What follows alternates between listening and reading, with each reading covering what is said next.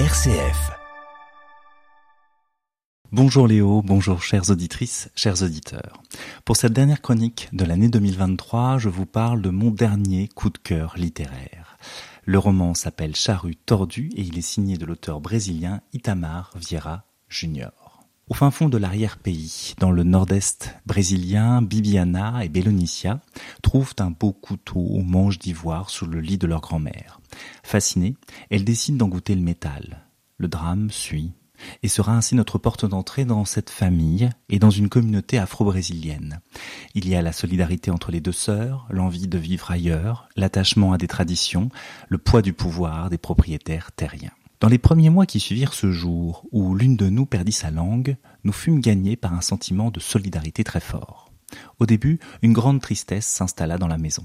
Voisins et compères vinrent nous rendre visite et nous souhaiter un prompt rétablissement.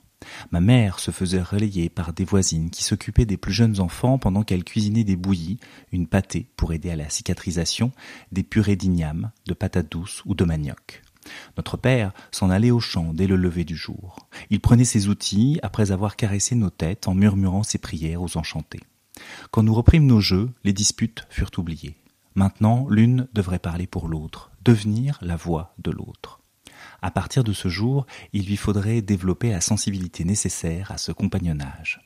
S'astreindre à déchiffrer les yeux et les gestes de sa sœur. Nous serions égales.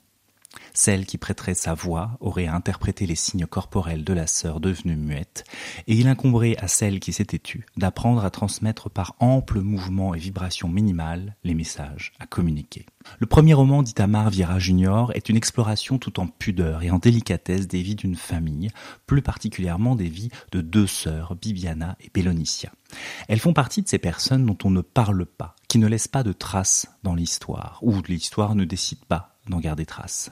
Alors la fiction est là pour leur redonner un honneur, une place qu'elles méritent et surtout une voix. On suit pas à pas leur vie, plus ou moins parallèle.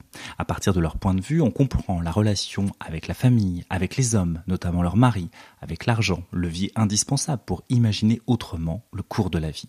Ces deux femmes sont particulièrement touchantes parce qu'elles se battent. Elles ne baissent pas les bras et malgré toutes les formes de violence qui s'abattent sur elles, elles restent debout. Ce sont des femmes, descendantes d'anciens esclaves, complètement à la merci du pouvoir des propriétaires terriens. Tout les exclut de la société. Elles, Bibiana et Bellonicia, veulent vivre autrement.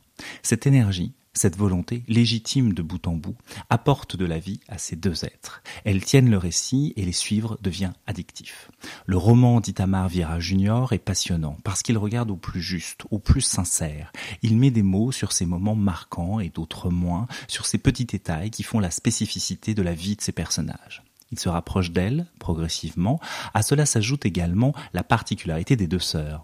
Elles sont liées par un drame. L'une a perdu sa langue, sa voix, la parole. Le silence devient alors un enfermement, mais également une manière d'affirmer un profond désir de communication et de dialogue. L'auteur observe minutieusement les liens existants entre les deux sœurs et la manière dont elles vont bouleverser la situation de leur communauté.